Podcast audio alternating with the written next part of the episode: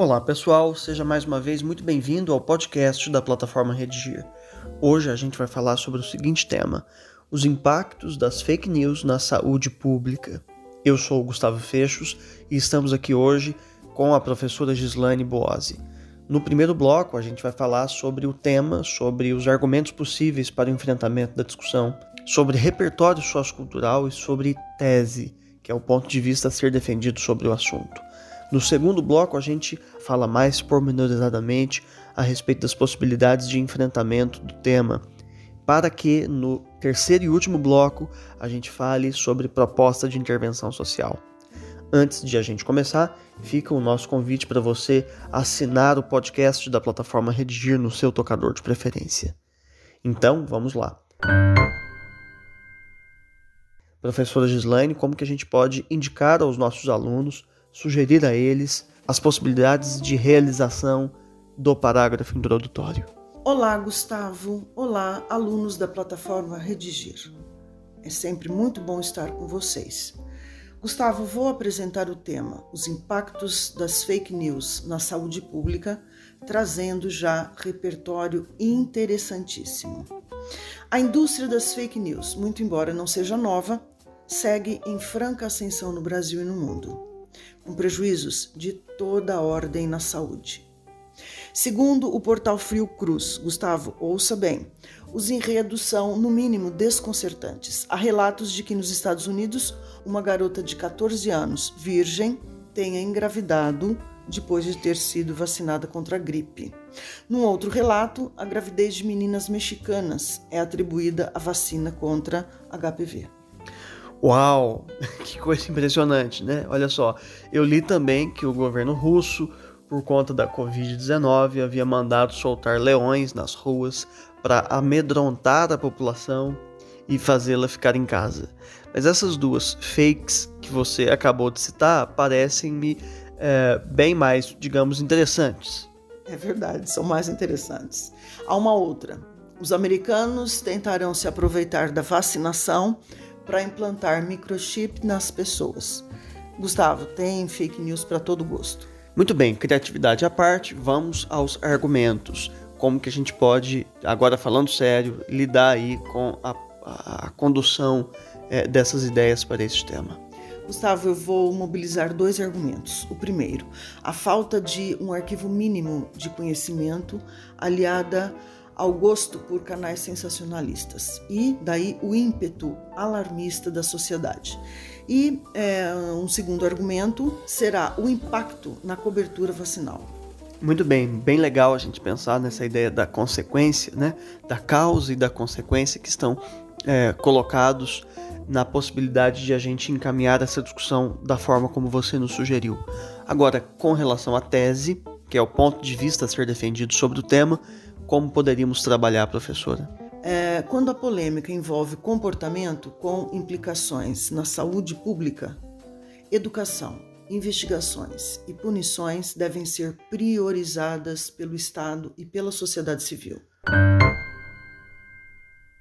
Muito bem, passemos então ao segundo bloco, no qual a gente vai falar mais pormenorizadamente a respeito da discussão. Professora, logo no instante em que é, informações ou orientações científicas podem ser o socorro de um sem número de pessoas doentes é, ou suscetíveis a doenças, em especial a Covid-19, as fake news batem recordes de popularidade, né? O é, que, que a gente faz sobre isso? Como entender esse fenômeno? Gustavo, sem dúvida, um dos principais impactos é, das fake news na saúde é a queda na cobertura vacinal, cujos desdobramentos implicam a vida. Os movimentos antivacinais não são novos. A resistência às vacinas existe desde quando se fala em vacina. Uh, deixando à parte os jacarés atuais, olha só, no século XVIII, o médico naturalista inglês Edward Jenner usou uma lâmina para inocular o vírus da varíola bovina numa criança saudável. Aposto que isso foi o bastante para, segundo as fake news, deixar a criança com cara de vaca, provavelmente. Acertou. Mas fake news à parte, foi assim que surgiu a primeira vacina antivaríola no mundo. Há também o caso de um médico que ligou o autismo a uma vacina, mas isso já faz tempo. Como é que foi? faz tempo mesmo. É, mas essa fraude científica de vez em quando é revisitada. Em 1998, um cirurgião e pesquisador britânico uh, assinou um estudo segundo o qual a vacina tríplice viral estaria associada à síndrome do espectro do autismo. Isso a partir de relatos de pais cujos filhos tinham sido vacinados e depois teriam apresentado a síndrome. Como se é, relatos fossem o bastante para sustentar estudo científico, certo? Exatamente. Isso resultou na cassação da licença profissional desse médico. Para finalizar esse argumento, uh, segundo a OMS, as vacinas são responsáveis por evitar aproximadamente 3 milhões de mortes anuais. Aliás, é, a mesma OMS já afirma que, além de lutar hoje contra a pandemia, ela luta contra a chamada infodemia, a avalanche de notícias falsas, de uh, desinformações. É daí então a verdadeira caça às bruxas, né, que consome tempo, espaço e inteligência em prejuízo de informações legítimas a serviço da população. Professora, é, você já compartilhou fake news? Afinal de contas, quem nunca, né? De vez em quando chega uma lá no zap. Veja bem, lá atrás, quando eu era criancinha, talvez.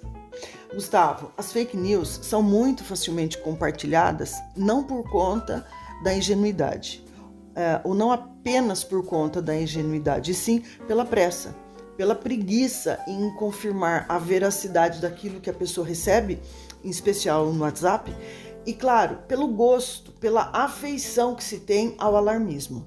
Parece que a pessoa sobe um degrau de importância ao transmitir um furo, um colapso em contagem regressiva ao fim do mundo. O alarmismo, aliás, é uma matéria-prima das fake news, né? Parece que elas lidam aí com, aquela, com essa coisa do nosso desejo mais secreto. Sim, e já que estamos falando de fake news e saúde pública, quantas receitas de chás milagrosos para a cura do câncer nós não vemos por aí? É preciso, Gustavo, um despertamento, uma chamada à racionalidade. Cebola.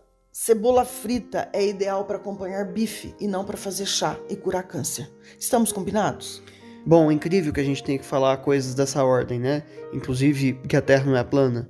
Bom, mas o autor desse chá de cebola aí que cura câncer a gente sabe quem ele é? Não é razoável admitir que não existe inteligência, eh, tecnologia para chegar ao autor de uma fake. Existe sim. O que ocorre é que não há interesse político para se chegar a ele, ao autor da fake news. As agências fact-checking apuram a fraude. E ponto final. E ponto final até porque uma agência fact-checking não tem poder de polícia. A fraude é descoberta, mas não o autor da fraude.